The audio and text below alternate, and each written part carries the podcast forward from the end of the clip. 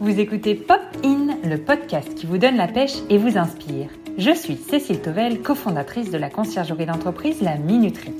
Tous les 15 jours, j'invite des personnes passionnées et passionnantes et je décortique avec elles comment un métier, des missions et des passions illuminent et impactent une vie au quotidien. Aujourd'hui, je reçois Jenny Chamas qui vit à Paris et en Bretagne. Jenny est chef d'entreprise, master coach certifié et aussi maman de deux enfants. Après 10 ans de carrière dans le management à l'international et au codir d'une entreprise de retail, Jenny est aujourd'hui à la tête de son entreprise de coaching Coach Happy avec une équipe de coachs et de collaborateurs. Cet organisme de formation accompagne les femmes à affirmer leur leadership pour gagner en confiance, en performance et en bien-être. Elle est aussi la créatrice du podcast Femmes ambitieuses, premier podcast sur le leadership au féminin ayant déjà dépassé 1,2 million de téléchargements. Allez, c'est parti pour ce nouvel épisode. Alors, euh, bonjour Jenny. bonjour Cécile. Je suis ravie de t'avoir avec moi aujourd'hui. Dis-moi Jenny, qu'est-ce qui te donne la pêche dès le matin? Alors, euh, plein de choses. Euh, mon chat qui, vient, me dire bonjour, mes enfants euh, qui sont de bonne humeur dès le matin, la musique, et puis plus généralement de me lever pour faire ce que j'aime, c'est-à-dire coacher, aider les femmes que j'accompagne et puis manager mes équipes c'est top. Euh, justement, qu'est-ce qui te plaît dans tes missions de coach et de chef d'entreprise? Parce que tu as les deux casquettes. Alors écoute, euh, je crois que le coaching, euh, ce qui me plaît le plus, c'est le, sentiment d'aider les personnes que j'accompagne à, à trouver les ressources en elles, c'est-à-dire à s'aider elles-mêmes en fait. Euh, moi, je suis juste euh, euh, là pour poser des questions, pour écouter, pour créer finalement un environnement très bienveillant et, et, aussi qui a un peu un, œil de laser qui permet de poser les questions qu'on ne sait pas se poser seul. Mmh mais ça me permet de les aider. Et, et ce qui me plaît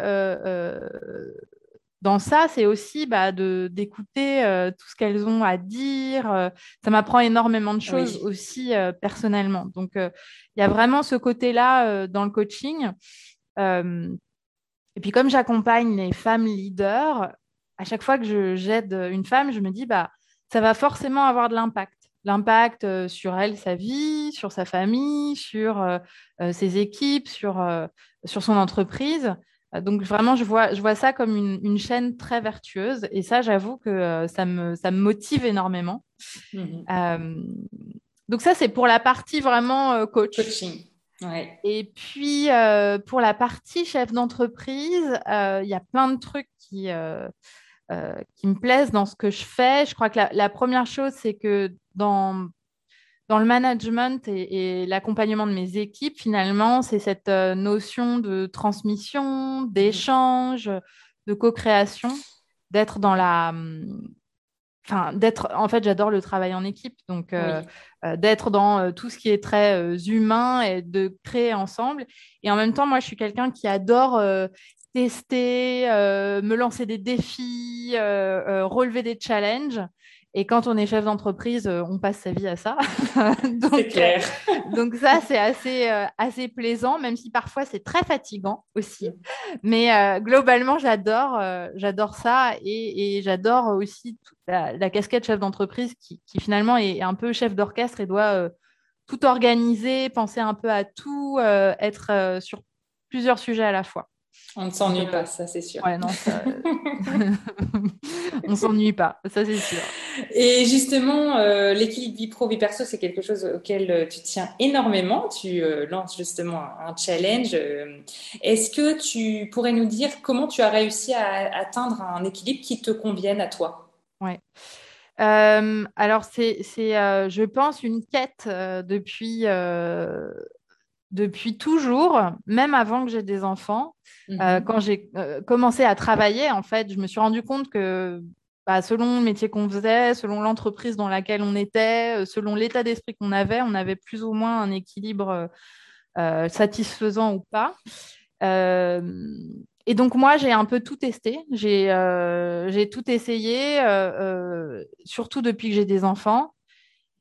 Et là, aujourd'hui, je crois que j'ai trouvé en tout cas un équilibre pendant un moment. et notamment, une des choses qui, qui m'aide dans cet équilibre, c'est de ne plus travailler le vendredi après-midi. Mhm. Donc, en gros, c'est d'avoir créé un espace dans la semaine qui n'appartient qu'à moi, ni à mon travail, ni à mes enfants, ni à mon couple, ni à qui que ce soit, sauf à moi. Donc, euh, pour moi, euh, l'équilibre, il, reposait là-dessus. Enfin, il repose sur le fait d'avoir du temps pour moi. Ça, c'est ma définition. Après, ça peut être mhm. différent pour chacun d'entre nous. Mais pour que ce soit possible et que ça fonctionne, euh, ce qui m'aide au quotidien hein, pour me sentir en équilibre, c'est que je suis extrêmement organisée. Mhm. Je planifie, je planifie tout principalement mon temps de travail, c'est-à-dire que moi, ça ne m'arrive jamais d'arriver au bureau et de ne pas savoir ce que je vais faire aujourd'hui. Je sais très précisément ce que je vais faire, combien de temps ça va me prendre, euh, et à la fin de la journée, qu'est-ce que j'aurai accompli. D'accord. Euh, et, en fait, ça peut paraître pour certaines personnes complètement euh, dingue, mais en réalité, c'est de cette façon-là que j'arrive à déjà accomplir autant de choses, parce que en fait, ça ne se fait pas par magie, mais surtout aussi à ne pas travailler tout le temps. Parce que comme je suis très organisée sur mon temps de travail, eh bien, euh, j'arrive à finir tôt, j'arrive à faire du sport, j'arrive à prendre mon vendredi après-midi. Si mhm. j'avais pas, si je me laissais euh, un peu vivre entre guillemets sans savoir exactement ce que je vais faire de mes journées, bien probablement que je passerais de plus longues journées au travail euh, et que j'aurai un peu moins de temps pour moi et pour faire euh, autre chose que travailler. Donc, mm. moi, pour moi, l'équilibre, il est, il est vraiment ici et, c'est euh, la planification qui me permet, qui me permet de, de, de m'autoriser ensuite des, temps, des temps de détente. Oui. Et justement, en tant que coach, tu conseilles donc des femmes dirigeantes. Est-ce que tu aurais d'autres, à part la planification, d'autres conseils et méthodes, astuces pour gagner du temps à, nous partager? Ouais. Alors j'en ai, j'en ai plein. Donc euh, pour le boulot, euh, j'utilise deux techniques euh, qui, qui, ont trait à la planification, mais qui ne sont pas précisément de la planification, mais que je conseille. Donc c'est deux astuces. La première, c'est d'essayer de faire en deux fois moins de temps ce qu'on a l'habitude de faire euh, normalement. Donc, ça sent exemple... le confinement. Hein. non, mais voilà, exemple tout simple. Euh, euh, je me donne trois heures pour faire une présentation PowerPoint à un prospect. Eh bien, dans mon, avec mon tip, eh ben, on ne prend qu'une heure et demie. Et en fait, pendant une heure et demie, par contre, zéro notification, pas de téléphone portable, pas de Slack, pas de mail, pas rien Juste, on se concentre et pendant une heure et demie, on fait ce qu'on s'est dit qu'on allait faire. Et en fait, euh, on se rend vite compte quand on utilise cette technique qu'on avance beaucoup plus vite et que finalement, ce qu'on fait en une heure et demie est quasi aussi bien qu'en trois heures, voire parfois mieux parce qu'on a été beaucoup plus concentré. Mhm. Ça, c'est mon, mon tips. Euh, et je fais la même chose avec les réunions. C'est-à-dire que je divise le temps des réunions. Euh, donc, dans mon entreprise, on fait des réunions courtes et très ciblées on évite euh, la réunion d'une heure, c'est celle qu'on évite, euh, on, s'enfuit. Et en général, quand on l'a fait, on se retrouve toujours à parler d'autre chose. Donc moi, c'est euh, réunion 15 minutes, 30 minutes, le sujet est précis et à la fin de la réunion, on, a terminé. Donc ça, je pense que ce sont des, techniques qui permettent vraiment de, gagner, de gagner du temps. et puis, je dirais qu'une chose aussi, c'est que le, le fait d'avoir le sentiment de manquer de temps ou de ne pas avoir assez de temps réside aussi beaucoup dans, euh, notre esprit, euh, dans euh, le fait que on a l'impression d'avoir une to-do list hyper longue, on priorise pas, etc. Donc, de mon point de vue, le problème ici, c'est pas le nombre de choses qu'on a à faire, c'est plus notre capacité à prendre du recul et à choisir en conscience ce qui est vraiment important et qu'on doit vraiment faire et ce qui doit être euh, délégué ou qui ne doit pas être fait. Mhm. Et pour avoir ce recul-là, euh, il me semble essentiel pour, euh, pour les femmes leaders de prendre du temps pour elles. C'est-à-dire mhm. d'avoir des moments où il n'y a pas de travail, il n'y a, pas, a pas de performance, il n'y a pas de choses à faire, simplement du temps pour se reposer, se relaxer, faire ce qu'on aime.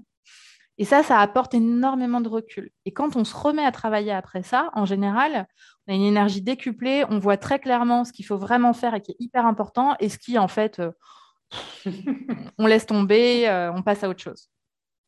Super, merci beaucoup pour ces deux conseils. Euh, on va passer maintenant à la question de l'engagement. tu soutiens la Maison des femmes dirigée par Gata Atem. Pourquoi cela t'a paru important de t'engager? Euh, alors oui, on a, fait euh, ces dernières années euh, plusieurs donations et Rada est venue aussi sur, sur mon podcast Femmes ambitieuses. bon, c'était d'abord une rencontre parce que je l'ai vue lors d'une conférence et, et, en fait, sa conférence m'a bouleversée. Et en fait, elle travaille euh, à, lutter contre les violences faites aux femmes et, euh, avec la Maison des femmes et tout ce qu'ils ont mis en place, ils aident finalement les femmes victimes de violences à, euh, à avoir tout le soutien nécessaire, qu'il soit médical, qu'il soit policier, qu'il soit juridique, qu'il soit psychologique, etc., pour se soigner, se reconstruire, avancer dans la vie. Et moi, je suis une grande euh, féministe. Euh, euh, mon métier, c'est d'aider les femmes à, quelque part à changer le monde, à changer leur monde intérieur et puis à avoir un impact positif sur le monde. Et donc, ça me semblait tellement évident de, à travers la Maison des femmes, finalement, de donner de l'aide à des femmes que moi, au quotidien, je ne peux pas aider sur le leadership en particulier parce qu'elles ont d'autres priorités. Mmh et du coup, de, de soutenir le, tout le travail qui est fait euh, au sein de la Maison des femmes. Euh, je crois beaucoup à, cette initiative de réunir en fait euh, toutes ces expertises et ces corps de métier ensemble mhm. pour fournir de l'aide plutôt que aller d'un bout à l'autre de la ville avec des gens qui ne communiquent pas nécessairement ensemble. Donc voilà, je trouve que le projet est magnifique et d'ailleurs, je ne suis pas la seule à le penser puisque ça a tellement grandi depuis, euh, la, depuis la conférence à laquelle j'avais assisté. Euh, c'est fort de voir qu'elle a ouvert euh, des maisons des femmes un peu partout en France. Mm. Et donc, je vous encourage à, à soutenir également et à donner. Merci. Est-ce qu'il y a une autre cause pour laquelle tu es engagée et que tu souhaites nous partager? Oui, alors c'est bien que tu me poses cette question parce qu'une une des donations qu'on a faites l'année dernière pour, enfin, au sein de l'entreprise, c'est à la fresque du climat. Mmh c'est aussi une association qui me tient à cœur, donc une association qui propose des workshops, donc par exemple des workshops en entreprise, mais un peu partout. ça peut être aussi dans, le, dans, dans le, la maison familiale ou avec vos amis ou peu importe. Et le workshop consiste à euh, euh, donner euh, des informations scientifiques sur ce qui se passe au niveau du réchauffement climatique. en gros, c'est un moment d'apprentissage où on va aller questionner quels sont les enchaînements d'événements qui font que nous sommes aujourd'hui confrontés au réchauffement climatique? Mais c'est sans jugement, il n'y a pas de, bord politique. C'est vraiment l'idée, c'est de retourner à la donnée et euh, à la science. Et donc, euh, moi, je trouve ça hyper important qu'on soit informé. Euh, et, donc là, bientôt au sein de, notre entreprise, justement, j'organise une fresque du climat pour mon équipe. D'accord. Pour voilà, pour pour que l'impact positif qu'on a dans le travail qu'on fait, il soit pas juste sur les femmes, mais qu'on englobe aussi, voilà, qu'on ait en tête ce qui se passe dans notre monde et, qu'on soit informé. Super, merci. Euh, alors, tu aimes beaucoup lire, on a cette passion en commun. Euh, est-ce qu'il y a des livres qui t'ont particulièrement inspiré et que tu, souhaites nous partager? Oui, alors euh, j'ai deux choses à partager. Un livre, c'est un essai que je viens de terminer, euh, que j'ai trouvé brillant. Ça s'appelle Réinventer l'amour de Mona Cholet. Euh, d'ailleurs, c'est un essai qui, a été écrit en 2021 et qui a gagné un prix, je ne sais plus lequel. Mhm. Euh, et donc, c'est un essai qui, qui observe les relations amoureuses et se demande comment, comment peut-on réinventer ces relations euh, en se défaisant finalement euh, des griffes du patriarcat. Euh, c'est très documenté, c'est très intéressant. J'ai beaucoup aimé. Et puis, sinon, sur une note plus, un peu moins sérieuse, je recommande une autrice, Joyce Maynard, qui a écrit de nombreux romans et c'est toujours des histoires de tranches de vie. c'est extrêmement bien écrit, très touchant. Et donc, je, recommande le dernier que j'ai lu, Où vivaient les gens heureux. Super, j'irai, lire. Je ne crois pas que j'en ai lu d'elle. Donc, super. Merci beaucoup sont tous pour, pour, les conseils. Alors, toi, tu as été expatrié à Séoul, en Corée du Sud. Alors, je ne sais plus en quelle année exactement, tu pourras peut-être me redire. Est-ce que pour finir cette interview, tu pourrais nous raconter une anecdote que tu as vécue là-bas? Ouais.